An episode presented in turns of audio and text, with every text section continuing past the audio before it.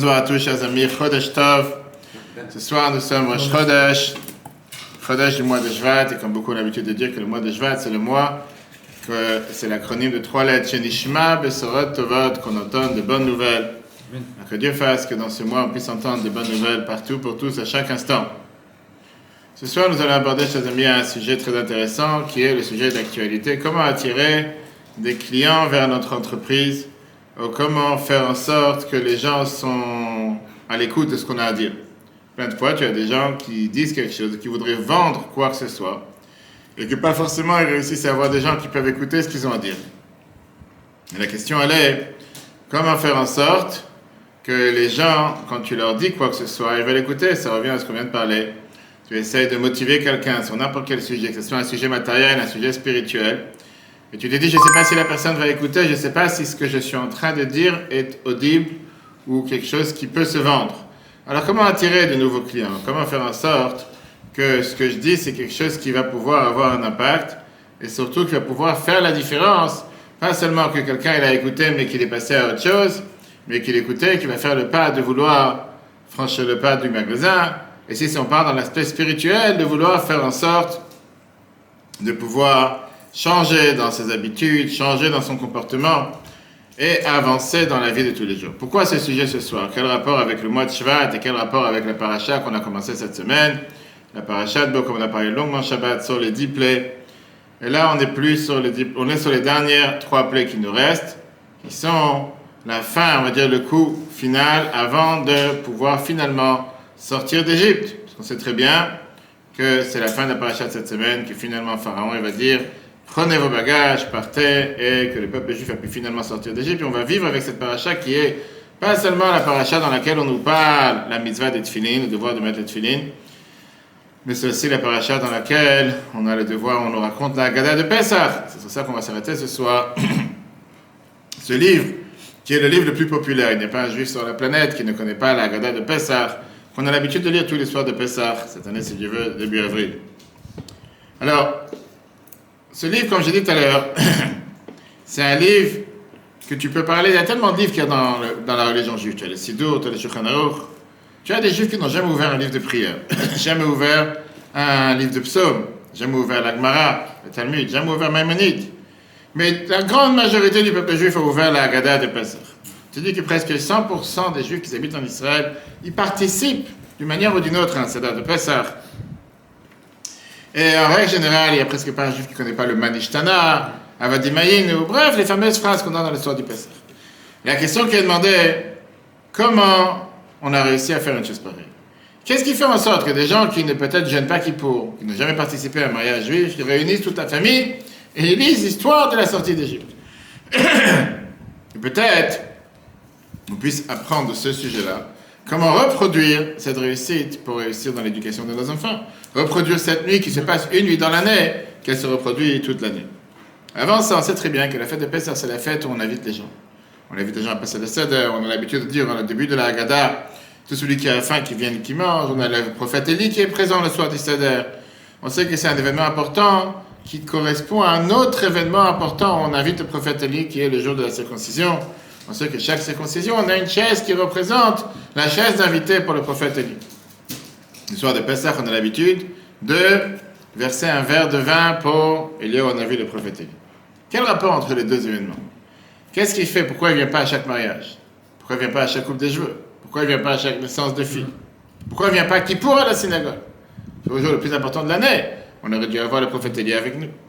Alors regardez, Moshe Chagis, Rabbi ramène ça dans sa Haggadah, les grands rabbins de Jérusalem, il y a 200 ans, dans le premier vers, chapitre 1, il te dit qu'on a l'habitude de verser un verre pour Eliyahu Navi.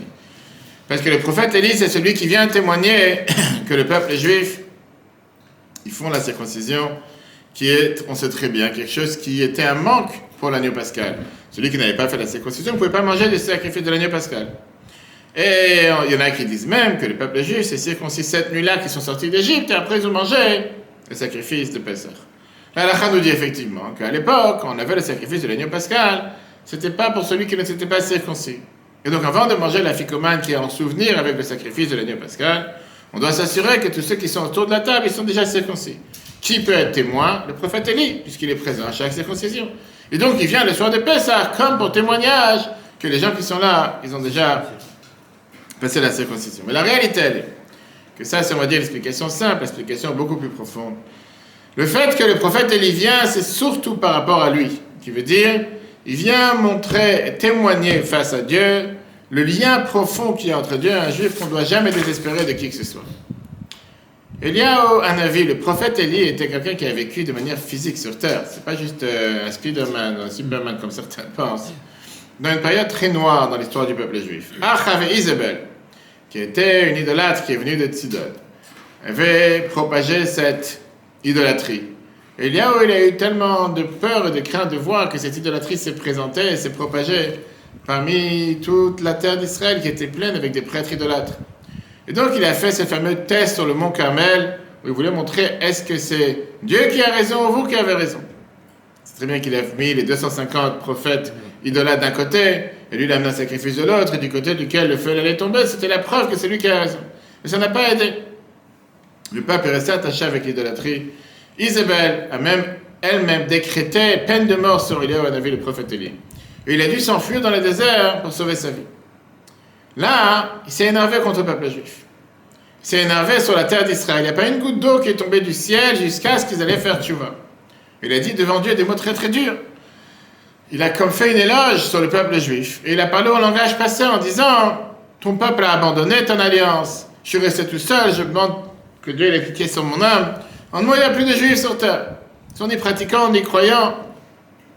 À cause de ça, qu'il a été envoyé à chaque circoncision pour les générations à venir pour pouvoir témoigner avec ses propres yeux que le peuple juif n'a pas abandonné la Torah. La circoncision, c'est une qui est toujours difficile à faire, puisque tu as le père et la mère qui doivent surmonter les sentiments d'amour qu'ils ont à ce bébé qui vient de naître. Et, je veux dire, incorporer à l'intérieur de cette souffrance, même si c'est momentané, de ce bébé. Et néanmoins, on a l'habitude de faire ce qu'on appelle Messirut Nefesh, un don de soi. Et c'est la mitzvah qui est la plus accomplie dans le peuple juif. Même des juifs qui ne font pas d'autres mitzvahs qui sont très simples. Et c'est pour ça que Dieu l'envoie Elia, on a vu, à chaque circoncision pour apprendre qu'il ne faut jamais désespérer de qui que ce soit. Toi, tu as dit que le peuple juif a abandonné mon alliance. Va voir avec tes propres yeux que ce n'est pas vrai ce que tu as dit. C'est ce que nous dit le Pirkei de Rabbi C'est la raison pour laquelle il est aussi présent le soir de Pessah. Parce que c'est la mitzvah la plus accomplie dans le peuple juif. Et donc il est envoyé dans chaque maison juive pour voir la beauté de notre peuple. De quoi? Que malgré les difficultés, malgré les souffrances, malgré l'exil, toujours présent. Alors quel est le secret? Qu'est-ce qui fait que le peuple juif est tellement attaché à cette mitzvah? Comme j'ai dit, ce n'est pas juste une question euh, de rhétorique, savoir comment parler, savoir comment se comporter, mais c'est même une base dans les mitzvot qu'on a l'habitude de faire le soir du Seder. La mitzvah de la nuit, on a l'habitude d'amener tous les enfants à la table du Seder. Donc c'est toujours intéressant de se renseigner. Comment tu peux convaincre des enfants que toute l'année ne font rien, qui sont intéressés à rien, qui ne pratiquent pas ni quoi que ce soit? C'est ça, ils vont faire le Seder.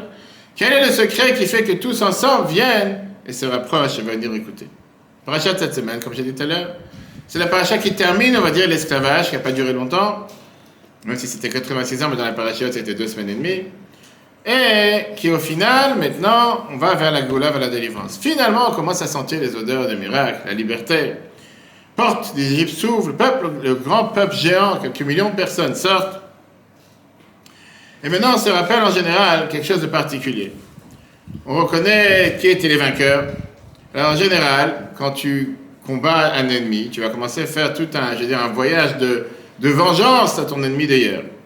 Il y en a qui vont commencer à faire des monuments avec des pierres et des statues pour se rappeler qui étaient les forts, qui étaient les grands généraux, ceux qui ont gagné toute la guerre, etc. cher Ben, il a commencé à nous transformer le peuple juif, pas en créateur de monuments, mais en racontant des histoires. Ce sont devenus des, comment dire, des faits de contes, commencer à des, des, contes, des, des, gens qui racontent des histoires. Parmi toute cette sortie d'Égypte et cette précipitation pour la délivrance, il demande l'ordre que chacun a le devoir de rassembler les enfants chaque année et de leur raconter l'histoire. Moshe te dit, tu sais quoi? Les histoires créent l'histoire. Le fait de raconter l'histoire, ça crée l'histoire. Alors que tu vas mettre des monuments qui vont peut-être amasser de la poussière et qu'il faudra penser au faire des karchas dessus tous les quelques années parce qu'elles deviennent noires, etc. L'histoire, ça crée l'identité. Et particulièrement une histoire qui descend dans la famille, de la bouche du père et de la mère. Au final, une personne vit avec les histoires qu'il a entendues dans son enfance. Moshe, il ne rend pas la vie facile. Il dit pas seulement qu'il faut enseigner aux enfants l'histoire, mais il commence à raconter trois, tout, au long de la paracha, trois discussions qu'on doit avoir avec les enfants. Et dans la paracha, va être Hanan, qui est dans le Deutéronome, il vient et te dit une quatrième discussion. Et chaque fois, il va essayer de t'amener un argument différent qu'un enfant pourrait éventuellement poser. Qu'est-ce que tu dois répondre à cet argument? Là, ça dans le chiffre 2, on rappelle ça chaque année. Dans schéma 12, 26, il te dit, quand les enfants vont te dire qu'est-ce que vous faites, on dirait c'est un sacrifice de Pessah que Dieu nous a demandé d'amener. Dans schéma, dans l'Exode 13, 8, tu diras à ton enfant, c'est pour ça que Dieu m'a fait sortir d'Égypte. Dans, dans l'Exode 13, 14, tu dis, quand ton enfant te demandera demain qu'est-ce que c'est, tu diras c'est avec une main forte qu'il nous a fait sortir d'Égypte. Et dans Deutéronome 6, 20, quand ton enfant te demandera demain c'est quoi tous ces commandements, que Dieu vous a ordonné, tu lui diras telle ou telle chose. On sait très bien, de là on a appris qu'il y a quatre fils. Les quatre fils qui sont présents.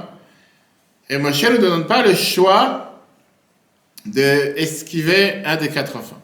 Moshe vient et te dit que tu as quatre types de pères, quatre types d'enfants, et tu dois savoir quoi répondre à chacun de ces enfants. Viens Rashi, Rashi chapitre 13 verset 5, il vient et te dit qu'est-ce que ça veut dire Ma avoda azot lachem? Qu'est-ce que vous êtes en train de faire? On parle du rachat, on parle du mauvais, on parle du mécréant. On parle de celui qui s'est excentré du public, qui n'a rien à faire. Qu'est-ce que vous faites? Comme si ça ne le regarde pas. Et là, avec Gata quand on te dit, tu raconteras à ton enfant, on parle de celui qui ne s'est pas posé de questions. Et le verset vient et te dit, tu dois lui attirer l'attention. Rashi vient et te dit, euh, Rashi dans le chapitre 4, le verset 14, il te dit, quand ton enfant te demandera demain qu'est-ce que c'est, ça, c'est un enfant idiot qui ne sait même pas comment poser la question. Il demande qu'est-ce que c'est, c'est pas de quoi tu parles. Il n'a jamais vu une matzah ou un seder. Dans un autre endroit, dans le Deutéronome, quand tu dis quel est le témoignage, quelles sont les mitzvot, ça c'est la question du chacham de l'enfant intelligent. La Torah te parle en fonction des quatre fils, le rachat, celui qui ne sait pas poser de questions, celui qui pose de manière simple et celui qui pose de manière intelligente. Maintenant, on voit très bien que Moshe ne le met pas en ordre chronologique comme ils sont dans la Haggadah, mais à l'envers.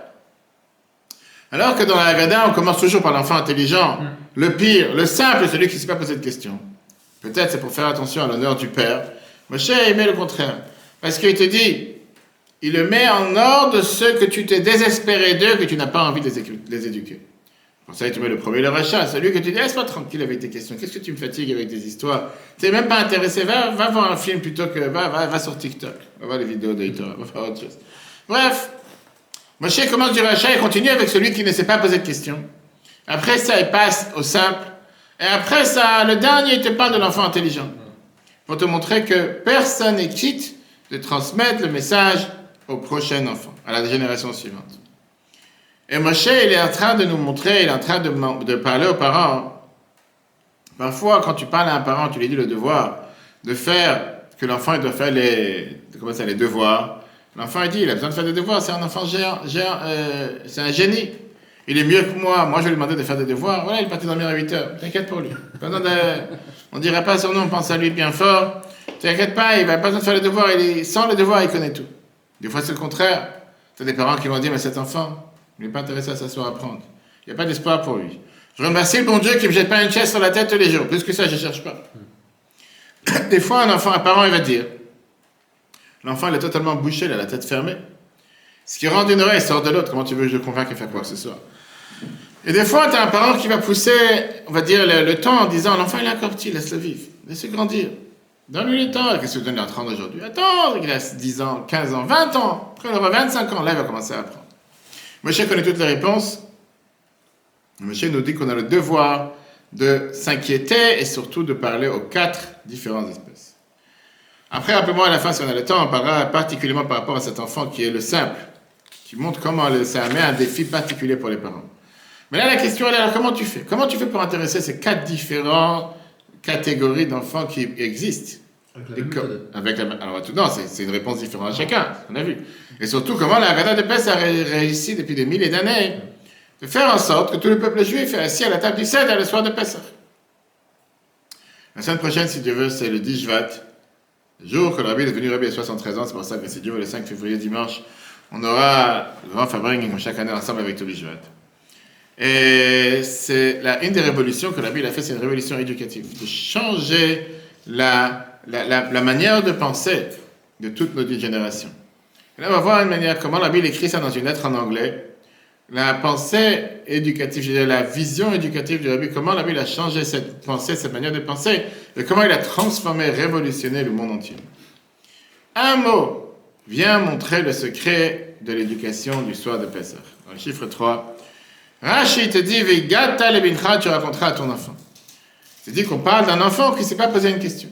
Viens, le verset te dit que tu as le devoir de commencer avec vrais agada, des paroles qui viennent, comment on appelle ça, raconter, qui attirent le cœur. Tu parles d'un enfant dur, qui ne voit pas son père, qui ne demande rien, il s'intéresse même pas à ce qui se passe dans la maison. La seule chose, il regarde sur la montre en se disant quand est-ce que ça va se terminer de ces histoires? Quand est-ce que ça va se terminer? Ces choses qui ne m'intéressent pas, je vais passer à autre chose. Et là, la Torah dit au père, Veigata, tu as un devoir de lui raconter. Prends-toi le défi dans la main.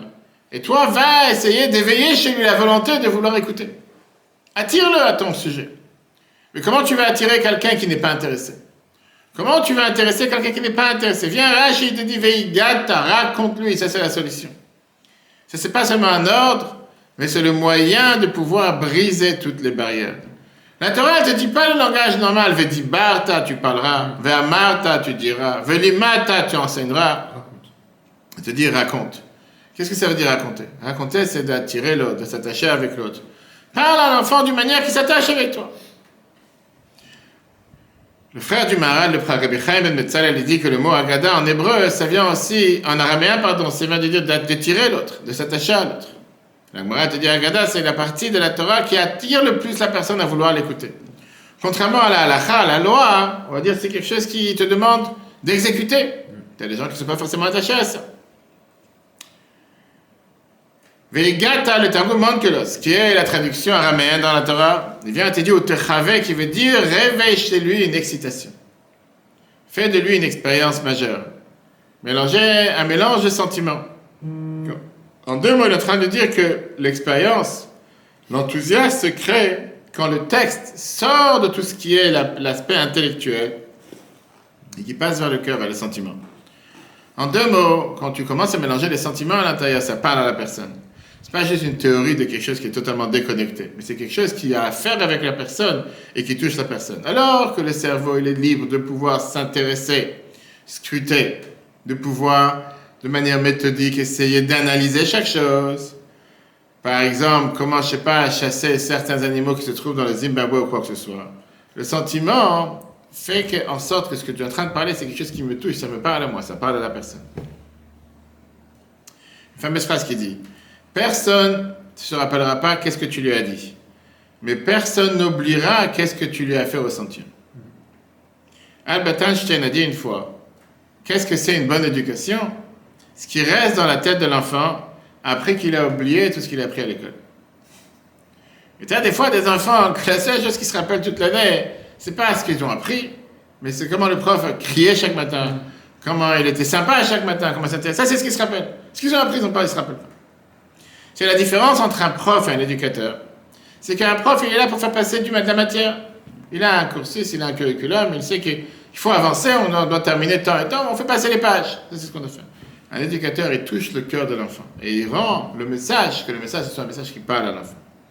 Et donc, le premier texte, la, la, la Gada nous dit, Vigata, c'est de raconter, pas seulement de donner des notions, mais de s'attacher à l'enfant, de toucher dans son existence. Comment on le fait de manière directe, de manière qui a un impact sur la personne. Regardez comment la Bible raconte ça. C'était un Cholamoed Sukkot en 1980. C'est un la synagogue du Rabbi était pleine à craquer avec des enfants qui sont ensemblés, comme chaque fête de Sukkot. Hein. J'ai eu plusieurs fois la chance de participer à ces réunions auxquelles le Rabbi descendait parler juste pour les enfants. Le Rabbi parle au micro et il met une bombe en disant Je vais créer ce mouvement juif international pour les enfants qui s'appelle Tzivat Hashem.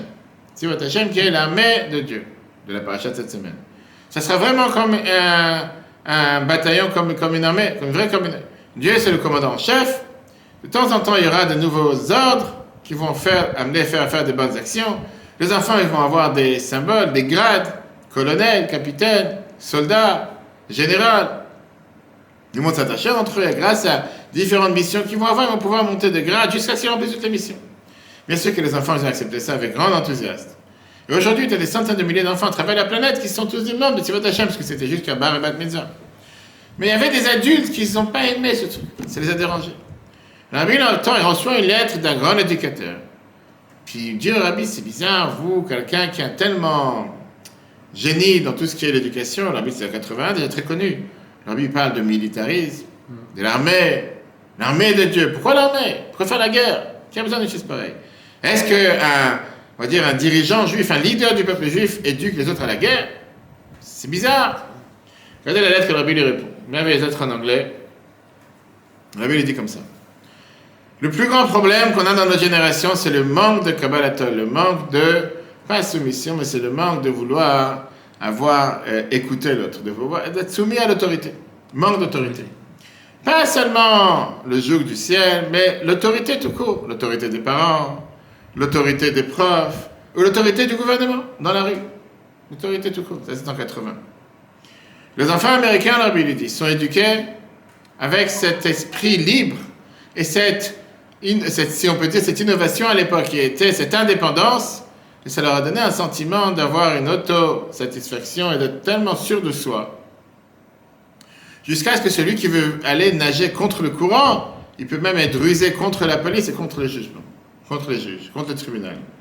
Alors, j'ai pensé un long moment, avec beaucoup, beaucoup d'efforts, comment influencer les enfants d'Amérique à une idée de pouvoir se soumettre à l'autorité? J'arrive à la conclusion que le seul moyen, c'est de créer un système de mashma, c'est-à-dire d'écoute, et surtout de remplir les règles auxquelles ils sont habitués. Un tel système que les enfants eux-mêmes vont le trouver proche à leur adaptation. Pas quelque chose qui vient d'en haut, qui ne regarde pas, que ça leur parle pas. Quelque chose que ça leur parle, ça les touche. C'est-à-dire, dit que l'éducation passe par les voies naturelles d'un enfant, par lesquelles il aime apprendre, il aime connaître le monde. Chaque enfant a différents moyens par lesquels il voit et il, a, aspecte et il, pardon, il, euh, il, euh, vit différentes, différentes émotions, différentes situations. Un, il apprend avec les oreilles, l'autre, il apprend avec les mains, quand il coupe, quand il peint, quand il chante, quand il fait de la musique. Un, c'est plus sentimental, c'est une histoire qui va toucher. L'autre, c'est plus une compétition. L'autre, c'est plus de pouvoir gagner des points. L'autre, c'est plutôt gagner la guerre. L'éducation veut dire éduquer ensemble, marcher ensemble. Faire passer le message par les moyens par lesquels il vit et il absorbe la vie. Le livre de la Haggadah, c'est exactement ce livre qui est le livre le plus pratique qui nous montre comment le faire. La Torah te dit Veigata. Qu'est-ce que ça veut dire? Tu vas raconter, les Chachamim, ils se sont assis, ils ont écrit la Haggadah qui veut dire un livre qui attire la personne, qui attire l'autre. Et ça, c'est cette révolution planétaire qu'a créé la Haggadah. C'est le seul livre qui n'est pas fait en termes ou en façon de cours d'enseignement. C'est le seul livre qui est fait comme une expérience. La Haggadah va te raconter l'histoire et tu dois la raconter en termes d'histoire. Même si, même si nous sommes tous des sages et tous des savants, on a le devoir de raconter l'histoire de la sortie d'Égypte. Tu la, la c'est un livre qui est, qui, a, qui est pas, on va dire, euh, euh qui est contemporain, qui n'est pas intemporel, qui est intemporel. intemporel, qui ne dépend pas que ceux de l'époque, qui dépend de chaque génération. Le soir de Pessah, on se réunit pas seulement pour se rappeler ce qui s'est passé à l'époque, comme à Purim, comme à Hanouka, mais on est assis de manière libre. On revit ce qui s'est passé à l'époque, on est en train de revivre et de vivre à l'intérieur de nous quelque chose qui se passe maintenant, à tel point qu'on te dit que dans chaque génération, on a le devoir de se dire comme si maintenant on sort d'Égypte. Et depuis tout le temps, les parents sont assis. Ils racontent leur histoire de sortie d'Égypte, de l'exil à l'époque et de l'exil d'aujourd'hui. Deuxièmement, pardon, troisième point, la Haggadah commence avec des questions. Le fait qu'il y ait des questions, ça, crée chez toi la nécessité de vouloir avoir des réponses. Quatrièmement, il y a différentes expressions, il y a différentes choses vivantes, réelles qui se passent dans la Gada, qui éveillent les enfants, se posent des questions, il y a quelque chose qui n'est pas clair. Et cinquièmement, il y a aussi même des compétitions, comme certains ont la coutume de prendre la commune, de la cacher pour que les enfants leur des parents leur donnent des cadeaux. Et bien sûr qu'il y a du bon manger, une belle table, que automatiquement ça attache le corps, etc. Cette idée, c'est tout à fait adapté à ce que l'Admo Azaken nous parle. Qu'est-ce que ça veut dire chinuch, l'éducation? L'Admo Azaken, il apprend ça de la paracha la plus longue de la Torah, la paracha Nassau, qui nous parle comment on a inauguré le temple. Et comment on a préparé le temple pour amener les sacrifices. Et la Torah, elle répète douze fois le même verset, que ça a été fait par les cadeaux qu'ont amené les douze chefs de tribus. Qu'ils avaient amené différentes poignées, différentes cuillères qui étaient faites en or, plein d'encens. Mot dit quel rapport entre inaugurer le temple et amener les cadeaux? Est-ce que le temple a besoin d'avoir des cadeaux? Est-ce que c'est pas plus logique de pouvoir inaugurer le temple avec l'étude de la Torah?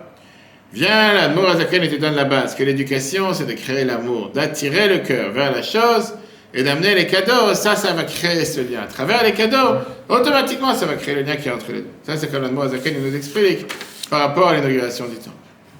Alors maintenant, il nous reste la question principale qu'on a demandé au départ.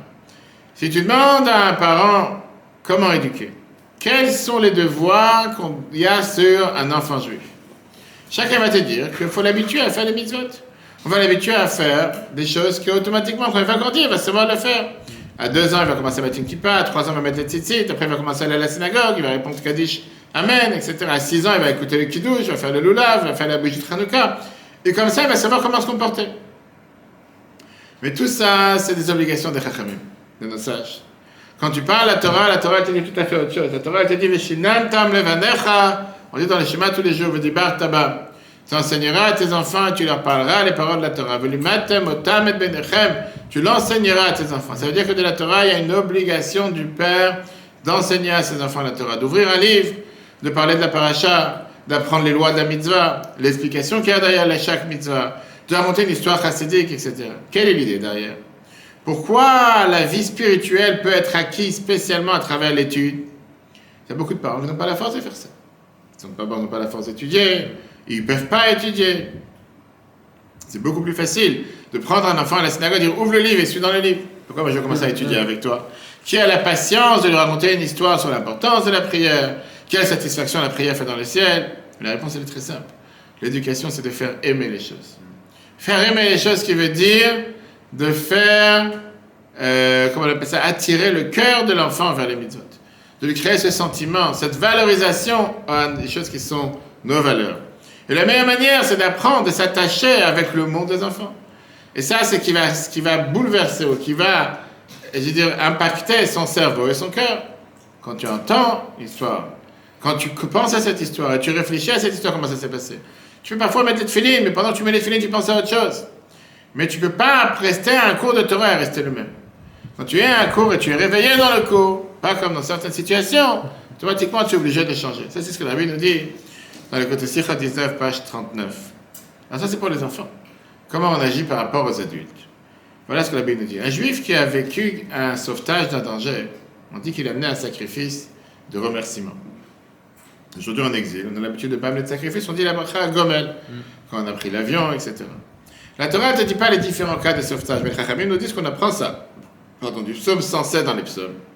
David Ameler, qui vient et te dit qu'il y a quatre types de situations dangereuses, que si quelqu'un il a terminé, il a passé ce danger, il doit remercier Dieu. Yodou Lachem Chasdov du Flotav Adam. Tu dis par exemple, le premier c'est qu'ils ont passé le désert, le deuxième c'est qu'ils sont sortis de prison, le troisième un malade en danger qui a guéri, et le quatrième celui qui est passé par la mer. A une question que Rashi demande dans la paracha Tzav. On voit que Rashi change l'ordre et il te met le dernier en premier. Il te dit, d'où je sais qu'il faut remercier dans la paracha ça, on parle du Korban Toda, des sacrifices de remerciement. Un miracle que tu as eu, par exemple, c'est qu'ils sont passés par la mer.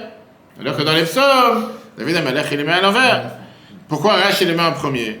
Ah, Surtout que Rashi, il se base sur les phrases du roi David. Pourquoi il n'a pas mis les mêmes ordres que le roi David t'a dit?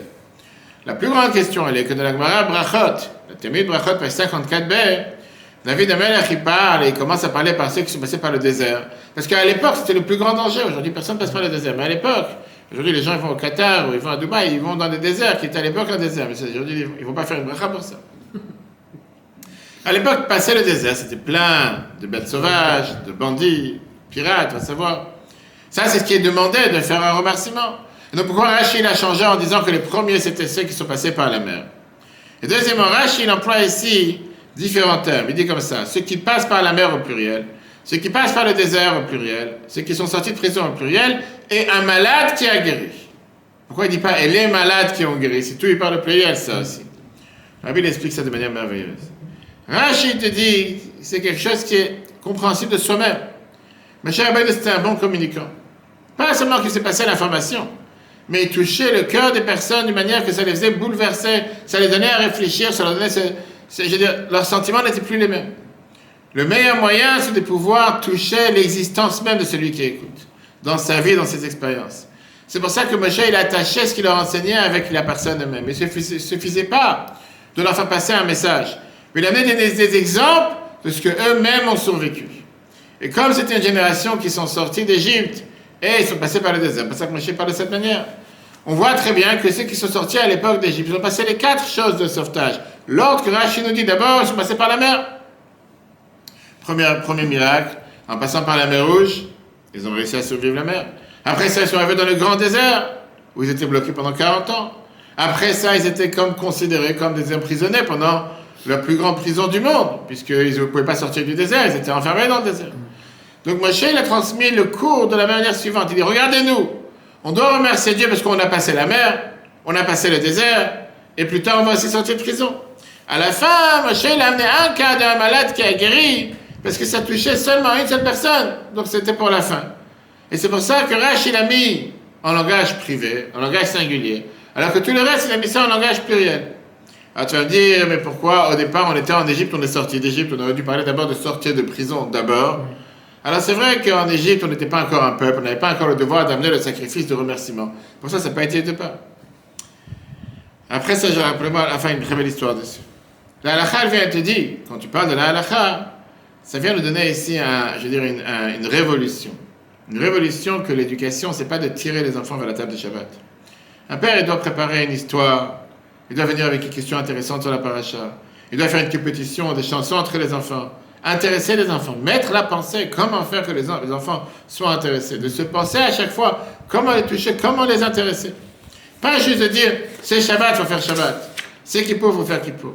La Bible dit ça dans dans le discours en 86, volume 3, page 394 la coutume des mères juives, qu'à la place de raconter des enfants des histoires, des nouvelles des journaux, on leur raconte des histoires de la Torah, même des choses qu'ils n'ont pas apprises dans le Cheder. Avec la, vitalité, l'enthousiasme, ça devient vivant chez eux. Et par ça, les enfants peuvent recevoir une éducation réelle. Un autre point important, que l'éducation se passe essentiellement dans l'école.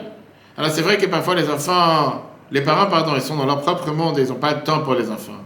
Mais on sait très bien combien la Bible a fait en sorte de s'intéresser que pas seulement les enfants aient une bonne école, pas seulement ils ont une bonne éducation, mais ne pas penser un instant que toute éducation se passe à l'école. Hmm. L'éducation à l'école, c'est une chose, tu as une énorme implication à faire, un énorme devoir à faire, de continuer et d'enseigner aux enfants aussi et surtout quand ils sont à la maison. Alors voilà plusieurs histoires. Il y a des dizaines d'années, le grand rabbin là, le rabbin de Tel Aviv, le rabbin d'Israël à l'époque, il était invité à une conférence entre différentes religion à Hollande. Un des dossiers qu'ils ont passé à l'époque sur, la table, c'était euh,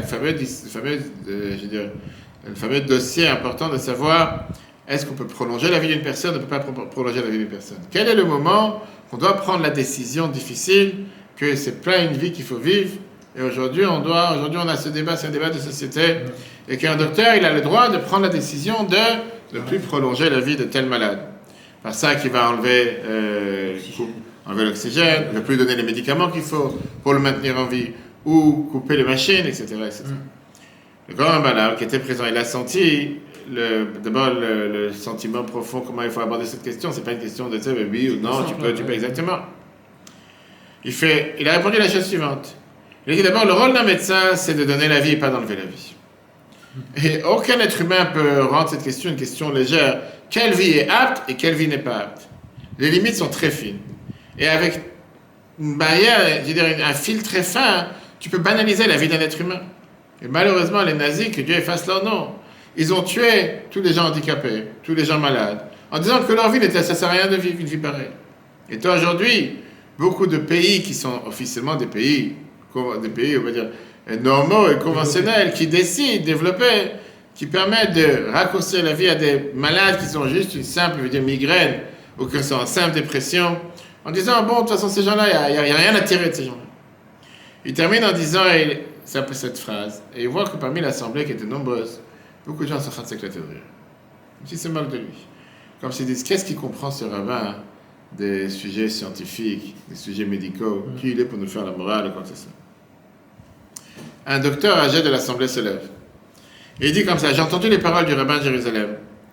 J'ai vu la moquerie de ceux qui sont assis dans l'Assemblée. Je voudrais vous dire une chose, une expérience que moi j'ai vécue. J'étais un jeune enfant, un jeune médecin en train d'apprendre la médecine et surtout en train de prendre les différentes internes, en train de m'expérimenter. La chambre d'urgence était calme. Et j'attendais que ma nuit de garde se termine et je puisse entrer à la maison un peu. Tout d'un coup, des paramédics, arrivent avec une civière et ils amènent un cas qu'un un docteur ne voudrait jamais voir. C'était un paysan âgé qui coupe du bois, qui à la place de couper le bois, la hache, elle était enfoncée dans sa tête. Il est arrivé avec une tête ouverte de manière critique. Les docteurs, ils commencent à courir à l'intérieur, etc. Et on prépare le bloc opératoire rapidement. Et moi, on m'a donné le rôle de téléphoner à la famille. Trois jeunes adultes arrivent en courant vers le bloc opératoire et se présentent comme ses enfants. Ils ouvrent le rideau et ils voient la situation de leur père. Ils ont commencé à parler entre eux. Et tout d'un coup, ils se rapprochent du bloc, de l'ensemble des médecins qui étaient présents. Le grand, il dit, vous pouvez arrêter de vous occuper de mon père parce qu'on est arrivé à la conclusion que mon père a déjà vécu suffisamment. Le docteur, il termine l'histoire et tout le monde se tait. Ce qui a fait une histoire, ça a fait passer le message qui était beaucoup plus impactant que tout le, à tous ceux qui étaient dans la salle. Ne pouvez pas aider, ne pouvez pas passer avec dix cours qui étaient les plus profonds. les gens ont compris que qu'est-ce que tu es en train de faire? C'est en train de parler. C'est pas une question qui est ouais, banale, c'est un truc que tu veux. C'est des vrais cas. Est-ce que tu peux banaliser la vie de l'autre ou pas? Est-ce que tu es qui tu es pour prendre la vie de quelqu'un d'autre ou quoi que ce soit? La vie de la vie, la vie précédente, en fait, Saïloula la semaine prochaine, 73 ans, il est décédé en 1950. Il raconte une histoire. Qu'est-ce que veut dire l'éducation? Il dit que quand il avait 7 ans, il est sorti une fois dans une cour avec une assiette de pastèque. Vous savez ce les pastèques en Russie Son ami lui a demandé un morceau, il lui a donné. Après qu'il rentre à la maison, il dit à son père J'ai donné à mon ami le morceau de pastèque, mais je n'ai pas donné de bon cœur.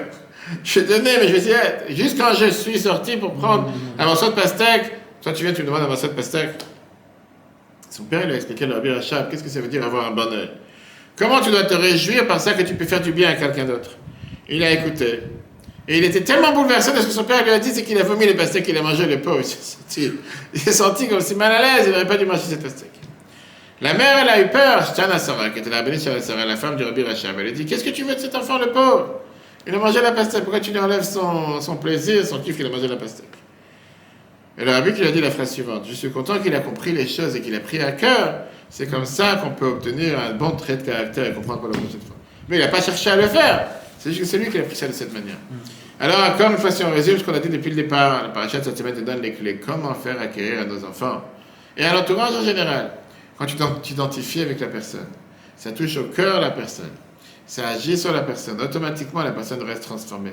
Si tu lui passes une information qui est totalement déconnectée, c'est ce qu'il faut faire parce que c'est le bon Dieu qui a dit. Pas forcément ça va un impact, mais quand tu viens et tu lui montres comment c'est bien pour lui, c'est bien pour son corps, c'est bien pour son âme, c'est bien pour l'humanité, et c'est sincère parce que tu, toi, tu t'identifies avec cette chose-là.